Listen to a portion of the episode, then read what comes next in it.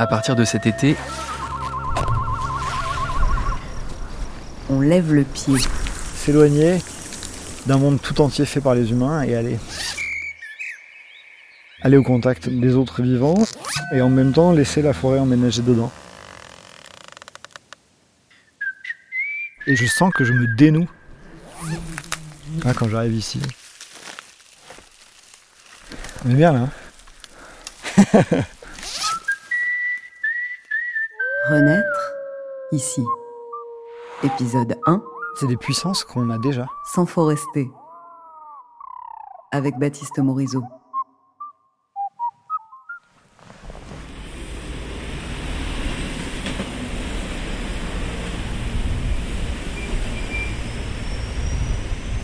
ça fait longtemps que c'est là. Cette envie de partir, de s'échapper de la ville. Changer d'air, ils disent. Prendre le temps, quelques jours, pour me laisser surprendre. Une escapade, hors des sentiers battus. Direction le parc naturel régional du Vercors, à cheval entre l'Isère et la Drôme. Vu d'en bas, le Vercors ressemble à une imposante forteresse calcaire. Mais à mesure qu'on prend de l'altitude, en s'enfonçant sur ces routes qui zigzaguent au travers des gorges, je suis touché par les couleurs du paysage.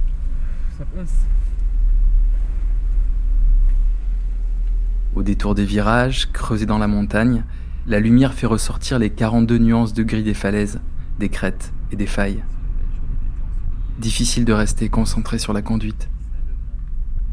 Face au point de vue sur le sillon alpin ou la plaine de Valence, face à la beauté du relief et la palette de vert de ces immenses forêts, des forêts denses, de résineux, d'épicéas, de pins sylvestres, de hêtres.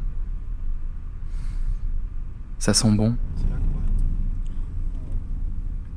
Cet été, c'est évidemment pas les pistes de ski que je suis venu chercher ici, mais d'autres pistes, avec Baptiste Morisot. Ses amis le présentent comme un philosophe tout-terrain, et c'est sur la piste du vivant qu'on part ensemble randonner dans une forêt du Vercors.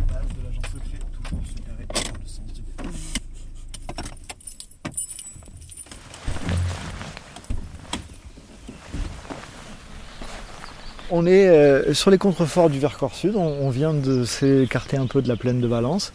Et donc on monte euh, dans euh, les, collines et les montagnes calcaires du Vercors avec ce paysage de pins sylvestres, de chênes, de buis, pour aller observer un peu l'endroit et, et goûter.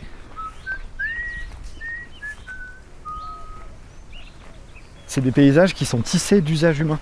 Donc là par exemple il y a beaucoup de pastoralisme sur ces contreforts du Vercors. Il y a une faune sauvage très riche et, une flore assez préservée.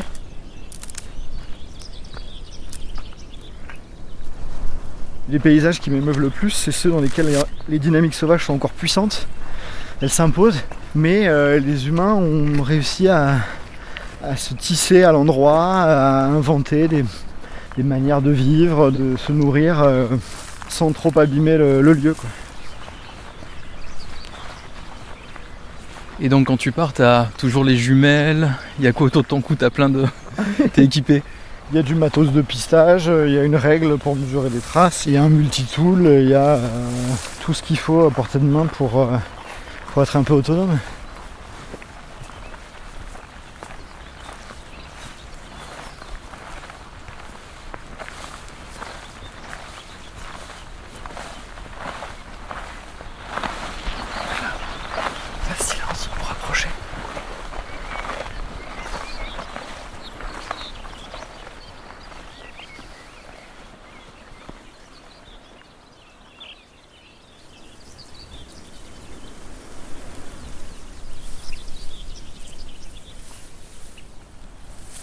Sans forester, c'est un mot qui me parlait parce que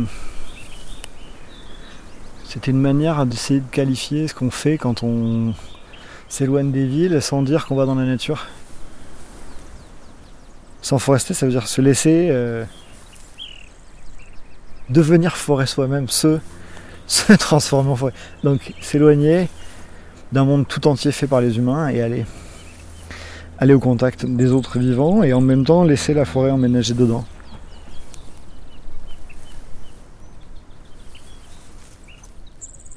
C'est quelques préoccupations en plus quand même, parce qu'on finit par s'intéresser au sort des, chauves-souris, des murins, des rhinolophes, euh, des prairies fleuries, euh, et des loups et des brebis. Mais c'est aussi euh, étrangement émancipateur.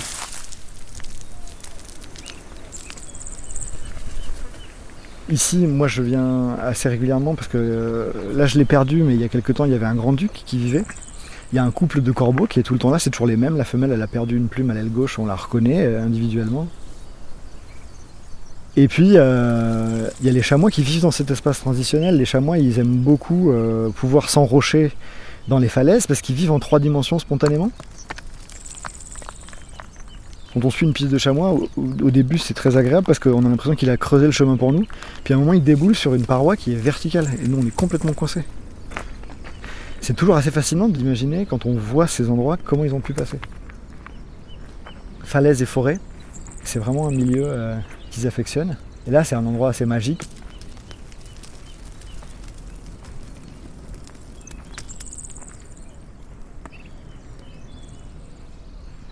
Le pistage, c'est juste voir partout des indices en fait. Voir dans la forme des végétaux, dans les traces animales, des, des comportements.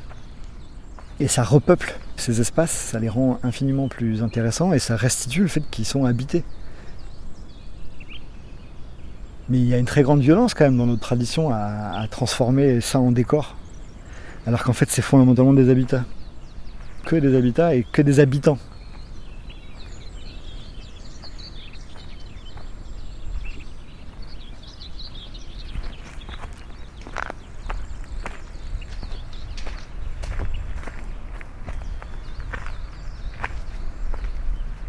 Puis c'est juste une autre manière d'être attentif.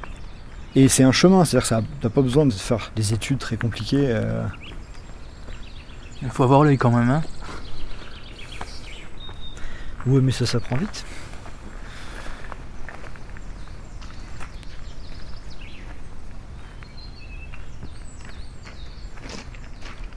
C'est une puissance de l'ignorance le pistage.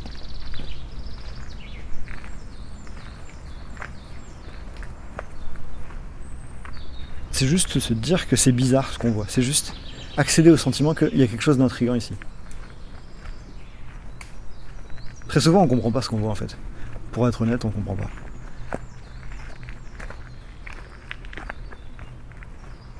Et c'est ça le stage.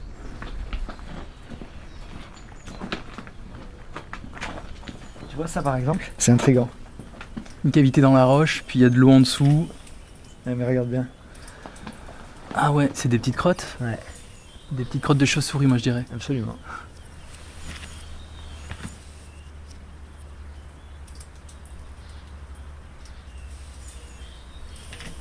Dans les écoles de la forêt, il y a un exercice que je trouve extraordinaire qui s'appelle exercice de curiosité. Ils disent arrêtez-vous, trouvez n'importe quel vivant sous vos yeux, que vous soyez en ville, n'importe où, peu importe, et regardez-le, et trouvez 25 questions à vous poser à son égard. 25 questions. Et ils ajoutent, n'essayez pas forcément de trouver les réponses. Cherchez juste 25 questions. Au début, on se dit, mais 25 questions sur une vieille souche, ça n'a pas de sens. Et en fait, on trouve 25 questions. Et en fait, ça ouvre des dimensions. Ça donne de l'épaisseur, de la consistance, de la densité, parce qu'on se rend compte qu'il y a effectivement un grand nombre de questions posables qui nous seraient jamais venues à l'esprit.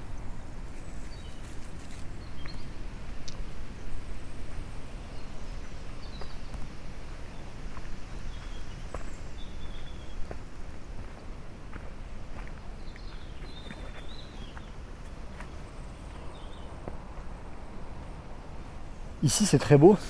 Je sais pas si vous le sentez parce que ici, on est dans le Vercors méditerranéen. Et donc, on a les deux influences.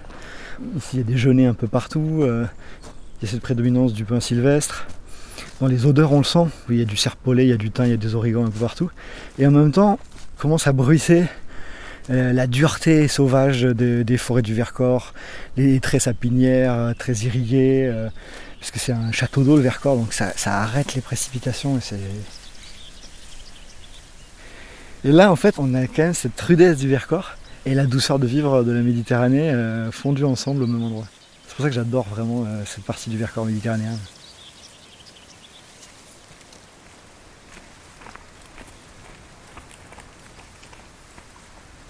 Ça, c'est quoi ces petites fleurs euh, violettes?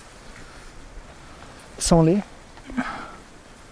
C'est des aromates de la famille des origans. Hmm, Tu le sens? Ouais. Un peu serpolé. Mais je, la connais pas personnellement.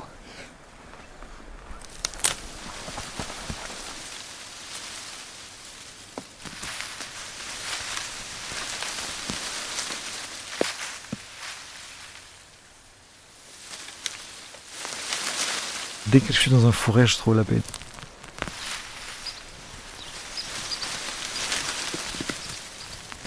Je suis euh, protégé de,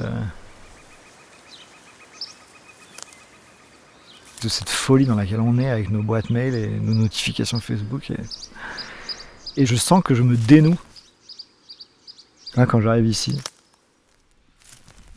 Des fourrés ou des forêts? Non, des fourrés, je veux dire, parce que forêt, ça fait un peu euh, truc romantique, beau. euh. Non, non, non, non, moi je parle de fourré, je parle vraiment d'aller se planquer dans un fourré, quoi.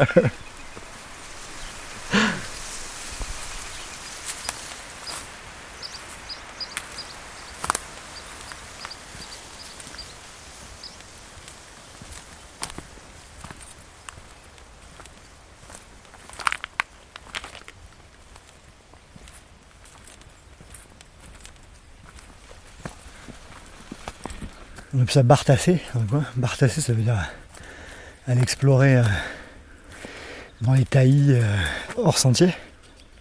Donc ça passe de sente euh, en sente. Une sente de chamois, une sente de sanglier, une sente de cerf. Ils creusent des sentiers pour nous.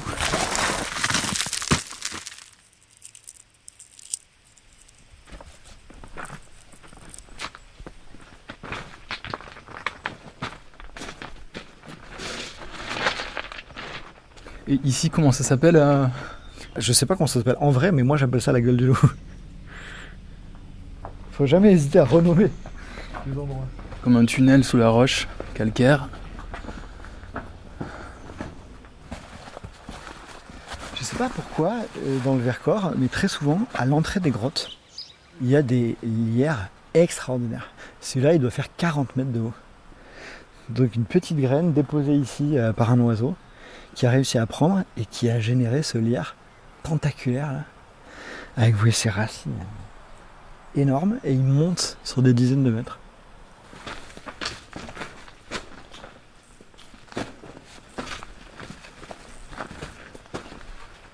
On va aller dans la grotte.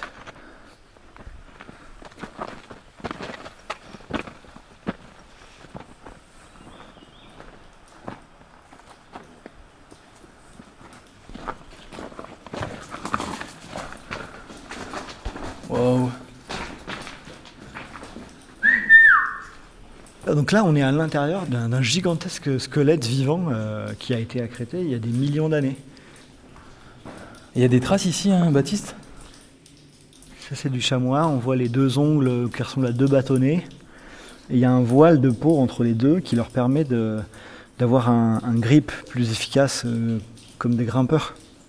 C'est vraiment caractéristique du chamois. Ils ont dû venir se mettre à l'abri ici.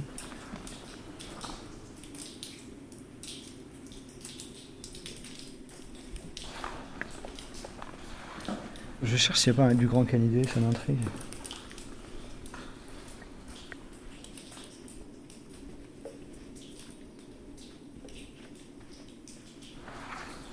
Tu vois, ça c'est du grand canidé. Comme ça. Euh, elle est pas facile à voir, la trace. Là, tu as la pelote centrale, elle est orientée par là. Et là, tu as les deux pelotes latérales. Tu as la pelote palmaire, la paume de la main. Là, c'est son index, là, c'est son petit doigt. Là, c'est son majeur. Et là, son annulaire, on le voit pas trop. Parce qu'il y a un recouvrement avec son deuxième pied, son pied gauche. Ça, c'est un grand canidé. C'est, ça peut être du loup ou ça peut être du chien. C'est difficile à dire sur une seule trace comme ça. Mais il n'y avait pas de trace d'humain avant nous, là. hein. Et donc euh, ça plaide un peu pour le loup.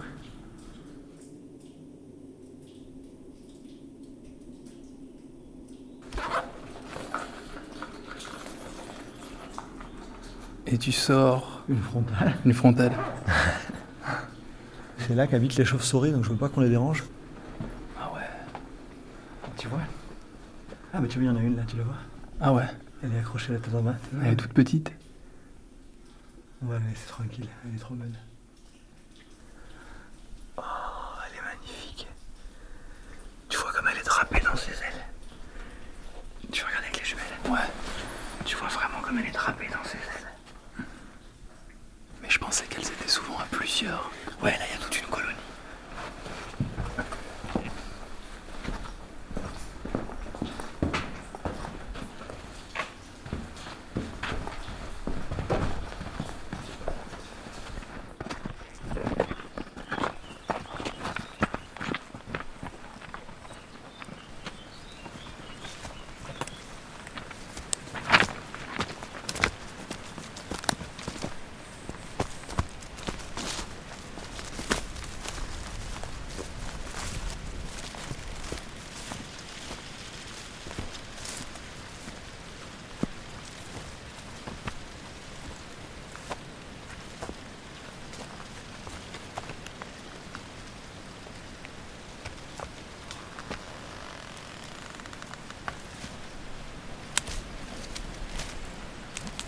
que ça nous apprend le fait justement de décentrer son regard, de...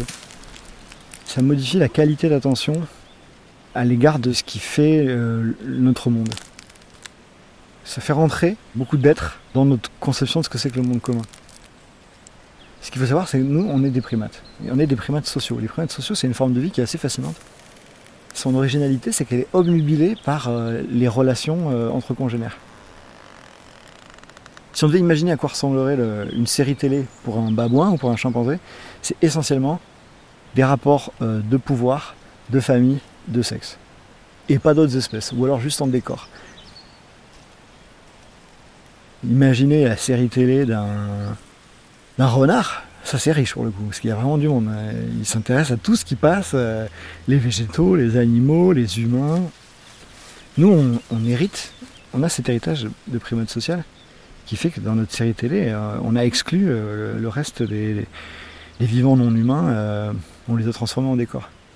Et les faire rentrer dans le champ de l'attention, ça transforme complètement la carte. Je trouve que c'est vraiment apaisant en fait. C'est très libérateur des petits problèmes d'ego. Une des manières les plus géniales de perdre l'ego, c'est de s'intéresser tellement à d'autres que soi qu'on s'oublie à la maison comme on oublie son parapluie. Et ça, c'est permis par l'intérêt pour les autres formes de vie.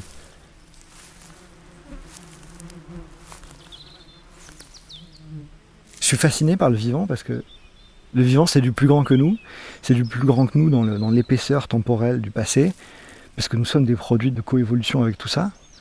Et c'est du plus grand que nous dans l'espace de la biosphère, parce que tout ce vivant-là rend notre vie possible, rend la Terre habitable. La vie est vraiment plus intéressante quand on se retrouve dans la position de défendre des choses plus grandes que nous. En fait, c'est des puissances qu'on a déjà. L'œil affûté, c'est pas le pistache qui l'invente. Cette attention, c'est une puissance dont on hérite, c'est un don de l'évolution. Quelque chose euh, qui est en nous. Pendant 300 000 ans d'Homo sapiens, on, on a vécu comme ça. 2 millions depuis euh, Homo ergaster. Et euh, la vie urbaine, c'est c'est pas longtemps, par comparaison vraiment. en fait, toute la joie de l'enquête, qui fait d'ailleurs le succès euh, euh, des polars et des romans policiers, vient de 2 millions d'années de- d'enquête sur le vivant autour de nous. Donc, quand on se remet dans cette situation, ça se réactive à une vitesse folle.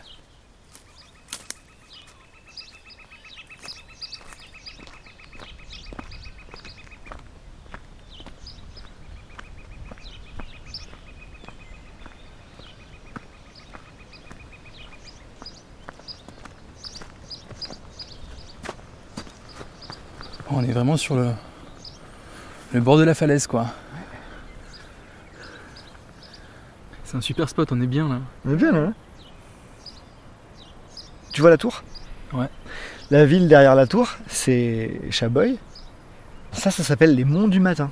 C'est les contreforts euh, du Vercors qui vont de euh, à peu près Saint-Jean-Royan jusqu'à Cré en une seule ligne splendide qui culmine sur ce qu'on appelle la raille. Il y a plein de petits villages qui sont les portails du Vercors. Parce que c'est des, goulots d'étranglement, des petites, euh, des gorges souvent euh, où passent des rivières et qui permettent de rentrer dans le Vercors.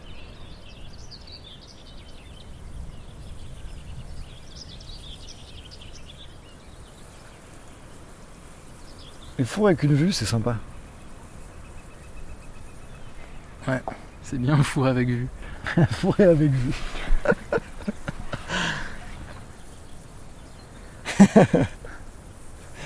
Il y a quelque chose ici, dans cet endroit, euh, dont moi je peux plus me passer du tout. Et là, ce qui est magique quand même, c'est qu'ici on a, on a 15 minutes de la gare TGV. Et donc à 2 heures de Paris, 1 heure de Marseille. En fait, 15 minutes de la gare TGV d'un côté, et 15 minutes des chamois et de la meute de loup de l'autre. Oh, regarde ça La de vautours fauves. C'est splendide. Tu les vois? Donc là, il y en a 1, 2, 3, 4, 5, 6, 7, 8, 9, 10, 11, 12. Et là, j'en ai un 13e. Et ils sont splendides là, dans les nuages. Les grands vautours fauves, euh, ces grands charognards euh, splendides qui font euh, 1m80, 2 mètres d'envergure, ils sont très souvent ici.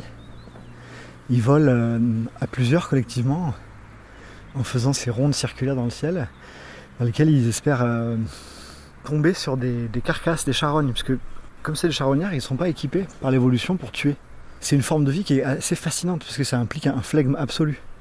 Parce que tu ne peux jamais choisir quand tu vas manger. Tu es obligé d'attendre que quelqu'un meure pour manger. Ce que ça implique, c'est qu'ils doivent avoir une capacité à euh, se déplacer en utilisant un minimum d'énergie, puisqu'ils savent pas quand sera le prochain repas. Et c'est ce qui fait qu'ils ont inventé ce vol extraordinaire là, où ils sont capables de faire des dizaines de kilomètres en, un battement d'aile, en utilisant en fait les, courants thermiques. C'est ce qui donne cette quiétude et ce sentiment de paix quand on les observe, parce que c'est des artistes du moindre effort.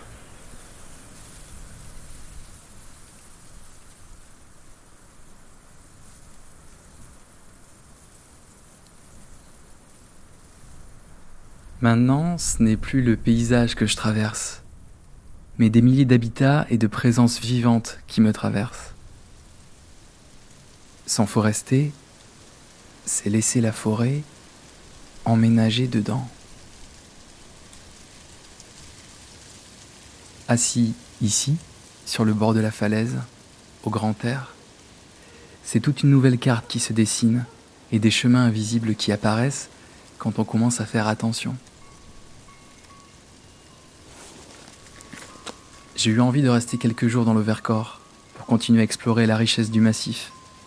Au gré des petits sentiers et des hauts plateaux, des cols et des gorges, j'ai croisé des marcheurs venus retrouver le rythme plus juste de leurs jambes, des familles qui jouent dans les clairières ou admirant la vue depuis tel ou tel belvédère. De village en village, la chapelle en Vercors, Villard de Lens, Pont-en-Royant, Autran, eux aussi prennent le temps de rencontrer les paysages et ceux qui les habitent. Laissez le Vercors emménager dedans. Merci à Baptiste Morisot, qui a pris le temps de nous faire rencontrer à sa façon un petit bout de son immense terrain de jeu partagé dans les forêts du Vercors. Vous pouvez continuer à explorer avec lui, notamment grâce à son dernier ouvrage Manière d'être vivant, et bien sûr faire un bout de chemin ici, sur place, à votre rythme, au fil de votre inspiration ou accompagné par un des guides de la région.